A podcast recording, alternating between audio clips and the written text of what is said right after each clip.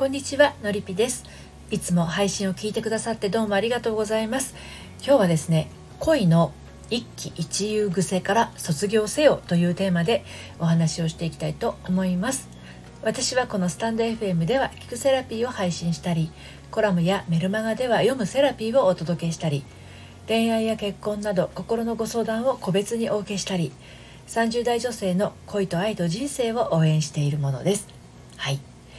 ねあの彼から LINE が来たとか、まあ、彼から電話が来ないとかねえー、あと彼からプレゼントもらったとか彼がご馳走してくれないみたいなねもう彼の言動で一喜一憂しすぎてメンタルやばいと。まあなんでこんなに気分が上がったり下がったりしちゃうの？疲れちゃうよっていう風になっているあなたへのメッセージになります。まあねあの気持ちはわからなくもないです。LINE がね既読にすらならないっていうのはまあすぐに読むっていうこともしてもらえないほど私って彼にとってどうでもいい存在なのかななんて思ってしまってねちょっと寂しい気持ちになる。あと電話がねなかなか来ないのはいつも私からばかり電話していて声を聞きたいって彼が思うことってないのかしらって、まあ、そんな風に考えて心がシュンとしてしまう。こういうのって私はこうなのに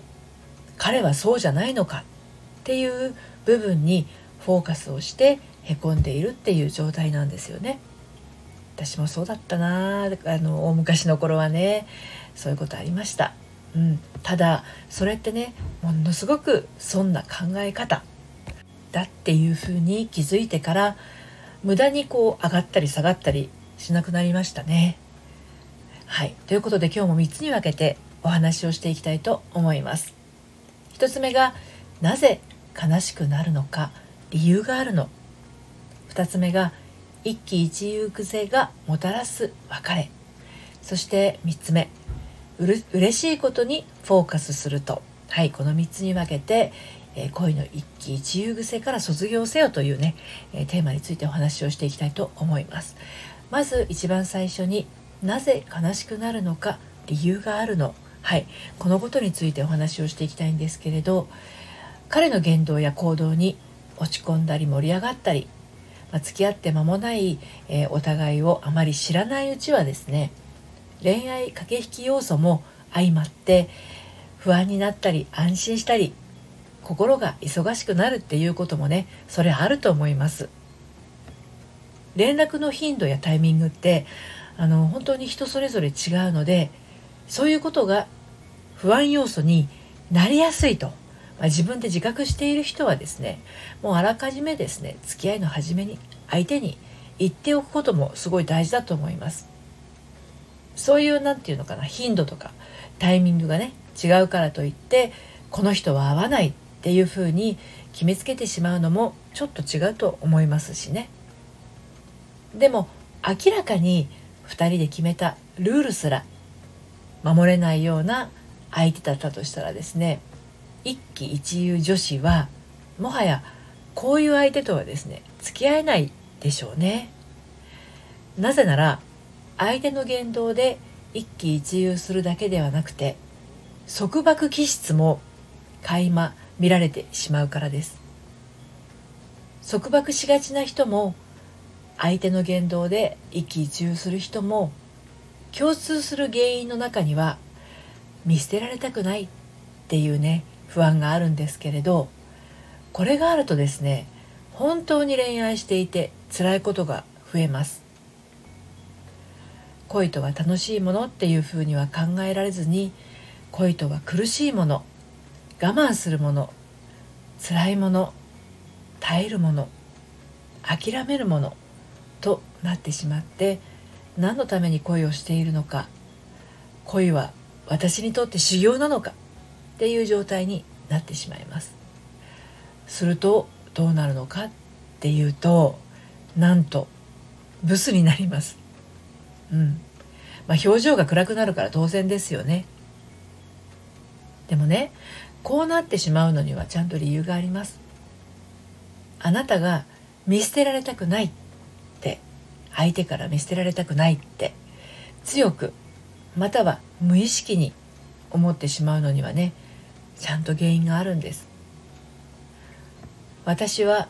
相手に見捨てられるに値する人間だと明確に思っている人もいるんですけど見捨てられたと感じた過去の無意識の経験によって自然と防御する癖がついてしまっているってこともあります。その癖はね悲しみを伴っているように見えて実際は怒っています。そしてものすごく恐れを抱いているんですね。見捨てられることが悲しい。見捨てられることが怖い。とどこかで感じていませんか？そして私を見捨てるなんてとめちゃくちゃ腹立たしい気持ちを抱いていませんか？これはね過去のあなたの小さい頃の記憶と結びついている未完了の思いになります。終わってない思いということですね。2つ目の一喜一憂癖がもたらす別れについてお話をしていきますけど人の顔色が気になったり人目が気になる癖も同時に持っていることが多いこの見捨てられ不安なんですがね。あのちょっとしたことで喜べる人は小さな幸せを見つける天才って私言ってるんですけどあのちょっとしたことで落ち込んでしまう人は小さな不幸を見つけて自分自身をですね悲しみの湖に放り込んでしまうんであの浮上してくるのに時間がかかるんですよ。人を信じられないとか人に甘えられないとか人に頼れない、はい、これは手のひらを返されたり痛めつけられたり裏切裏切られたりした経験があるから、ね、そういう経験があるからこそのそうならないための予防策ですね。防御しているんですね。だからちょっとでも信じられることがあればそれはもう本当に嬉しい反面ですね。信じられない要素をはらんだ出来事が起きるとやっぱり私は愛されないとかやっぱり私は大事にされないとか。やっぱり結局私は見捨てられるのかもと。一瞬で不安がパンパンに膨らんでしまうんですね。これじゃあとっても恋愛を楽しむっていう状況にはなれないと思います。付き合ってても不安だしあの付き合っててもねいつか終わってしまうんじゃないかと怖いし。付き合ってても満たされることがないですよね。そんな思いを抱いたままお付き合いをしていればそれが叶ってしまうという、まあ、引き寄せの法則によってねやがて別れが来てしまうのは当然です。はい、で最後に嬉しいことにフォーカスすると、はい、ということについてお話をして締めくくっていきますけれども一喜一憂する人に嬉しいことだけにフォーカスせよとお伝えしてもですね最初はね難しいかもしれないんですね。なんでかっていうとネガティブなことが目につくように生きてきたからです。でこれはね赤いものを探しているといいことがあるよって言われた人が赤いポストとか赤い車とか赤い看板や赤い服の人をやたら見かけるようになったと感じるようにそれ以上恐ろしいことが起こらないようにと願っている人が恐ろしいことを逆に注目してしまうようにちょっとした恐ろしいことに敏感になって生きてきてしまったわけなんですね。それでも自分の感性が全て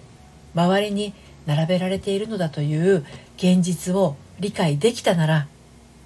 小さな喜びをこうボーリングのピンをね自分の周りに並べていくような練習がちょっと必要かもしれませんそれが倒れても倒れても並べていく作業が大切なんですでそうするとその方向をね注目する癖がついていきます。人生はねあなたの癖でできてます。だからいらない癖それから自分を不安に陥れるような癖っていうのは何歳からでもいつからでも修復できますよ。はい。今日は恋の一喜一憂癖から卒業せよというテーマでお話をしてきました。幸福度の高い人は小さな幸せを見つける天才だと思います。小さな幸せすら見つけられない人は大きな幸せを見逃してしまうでしょう。こんなの幸せなんかじゃないと小さな幸せを粗末にしないでくださいね。小さな幸せの見つけ方をもっと知りたいなというあなたはメルマガにも登録してみてください。そう。で私のあの発行しているね毎週金曜日に発行しているメールマガジンはですねうんと、恋愛や結婚の話だけではなくてあなたが心のびやかに生きていくための秘密もお届けしています。でこのメルマガジンはですねバックナンバーが読めなくなっていますので、まあ、気になったらそのタイミングで登録してみてください。この配信の概要欄からご登録いただけます。そして今日の内容はですね私の公式サイトのコラムでも綴っていますので読んでみたいなというあなたは概要欄のリンクから読んでみてください。ご相談もこの配信の概要欄のリンクからお受けしています。今日も最後までお聴きいただいてありがとうございました。それではまた。さようなら。